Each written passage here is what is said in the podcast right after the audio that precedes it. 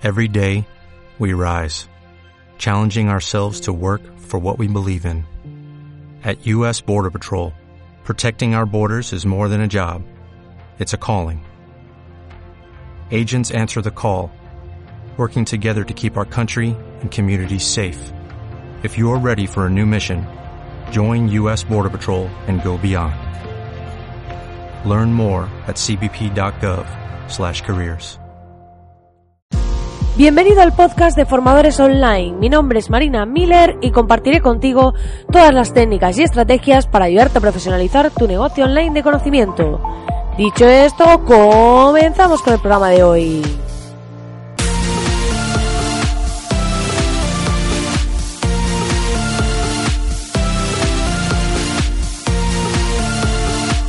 Muy buenos días, muy buenos días, querido oyente. Estamos aquí al lunes empezando esta semana y espero que estés lleno de energía porque esta semana seguramente será prometedora, como todas, cuando decidimos emprender y bueno, ya sabemos que podemos entrar a lo largo de la semana en esa montaña rusa del emprendedor en la que subiremos y habrá días que nos creeremos los reyes del mambo y en la que bajaremos en otros momentos y no tendremos claro si seguir con nuestro proyecto. Pero esto es lo que tiene emprender y así es la vida del emprendedor. Pero no pasa nada porque hemos aprendido y aprenderás, si aún no lo has hecho, a lidiar con la incertidumbre, a lidiar con estas subidas y bajadas y a normalizar tu estado de ánimo. Y es precisamente hoy que hablaremos del tema mental, de cómo controlar nuestra mente y demás. Antes de continuar, si acabas de aterrizar aquí y no sabes de qué va esto, te diré que vayas a www.marinamiller.es para acceder a un montón de video masterclasses gratuitamente de momento, es decir, es gratis, en las que vas a poder hacer a un montón de contenido online en video masterclasses 100% al grano para conseguir clientes en internet. Te voy a enseñar un montón de cosas para que puedas ofrecer tus servicios y productos de manera profesional y vas a poder acceder a todas ellas solo suscribiéndote y entrando en la academia, que son como hay ahora mismo casi unas 30 masterclasses y voy introduciendo nuevas cada cierto tiempo cuando tengo un hueco, pero bueno, ahí vais pudiendo tener ese contenido y me podéis preguntar a través del formulario de soporte las dudas que tengáis. Dicho esto, hoy vamos a hablar de un tema muy interesante, que es el tema de cómo controlar nuestra mente y voy a hacer un ejercicio de sinceridad contándote mi caso, contándote lo que yo hago y contándote cómo me siento en este sentido. Porque esto, al final, eh, lo que quiero transmitir, siempre lo digo con este podcast, es la realidad de la vida de una emprendedora, la realidad de los procesos por los que pasamos, de esa montaña rusa que comentaba al inicio, y eh, para mí es importante poder transmitirte y comunicarte esa parte, porque creo que vender una vida idílica, vender que todo nos va genial y todo esto no aporte, lo único que hace es distanciarnos de esas personas que están en la misma situación que nosotros, que nos pueden ver como un apoyo, que pueden ver que hay personas que se encuentran igual y creo que hay que mostrar la realidad, que hay que mostrar lo que somos realmente, lo que nos pasa, sin intentar adornar ni parecer invencibles ni parecer infranqueables, ¿vale? Y en este sentido te diré que eh, yo me he dado cuenta a lo largo del tiempo que igual que entrenas tu cuerpo para mantenerte en forma, es necesario entrenar la mente. O sea, la mente, si dejas de trabajar tu enfoque, si dejas de trabajar tu visión, si dejas de trabajar una actitud positiva, al final te acabará arrastrando y eh, acabarás perdiendo esa visión mental, esa, ese planteamiento, esa actitud que tienes en tu día a día. Porque esto de ser positivo y tener una actitud positiva y de tener energía y todo esto se trabaja. Puede haber una parte innata en ti, que sí que puede estar, pero gran parte de ello se trabaja. Y yo me he dado cuenta desde que emprendí, bueno, he aprendido tantísimas cosas increíbles que a veces ni siquiera soy consciente de, alguna de, algunas de ellas. Pero sí que te diré que eh, es muy importante que entrenemos la mente. Te voy a poner un ejemplo.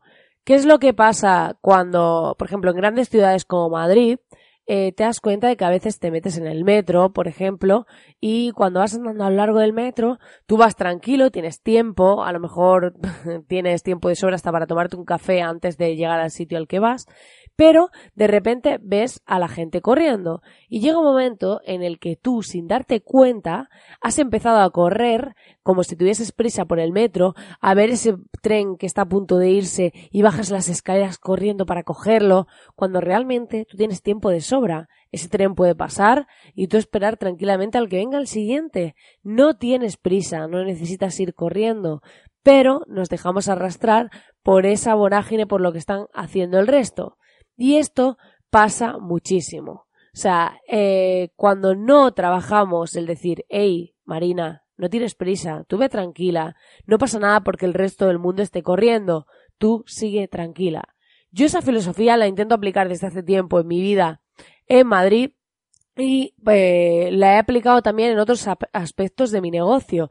Yo, por ejemplo, tengo desactivadas las notificaciones del email, tengo desactivadas a veces según las épocas o cuando estoy trabajando las de WhatsApp, si, porque mis clientes de todas formas tengo la filosofía de que no tengan mi teléfono, eh, tengo otros canales de comunicación, pueden agendar sesiones y demás, lo que necesiten, ya sea de voz, videollamada y demás, pero no quiero que el resto del mundo me deje arrastrar por sus problemas, por su lo que necesitan, porque cuando nos dejamos arrastrar, cuando mm, de repente estamos como hiperconectados, yo tengo desactivadas hasta las notificaciones de Instagram, o sea, en mi teléfono simplemente sonará WhatsApp si, si es que en ese periodo lo tengo activado, porque hay épocas que lo desactivo, para eh, comunicarme con mis seres queridos y amigos, ¿vale? Pero más allá de eso, ¿por qué? Porque cuando yo estoy trabajando, no quiero que de repente cuando alguien nos interrumpe, eh, estamos priorizando a esa persona en lugar de a nosotros mismos. Hemos dejado de hacer lo que nosotros estábamos haciendo para prestar interés a lo que otro necesita, no lo que nosotros necesitamos. Y esto para la productividad se nota un antes y un después. Pues en este sentido ocurre lo mismo con nuestra mente. Si no entrenamos nuestra mente, de repente, eh, si por ejemplo, pues en España pasa mucho, eh, hay como el deporte nacional, por así decirlo, es quejarse un poco de todo.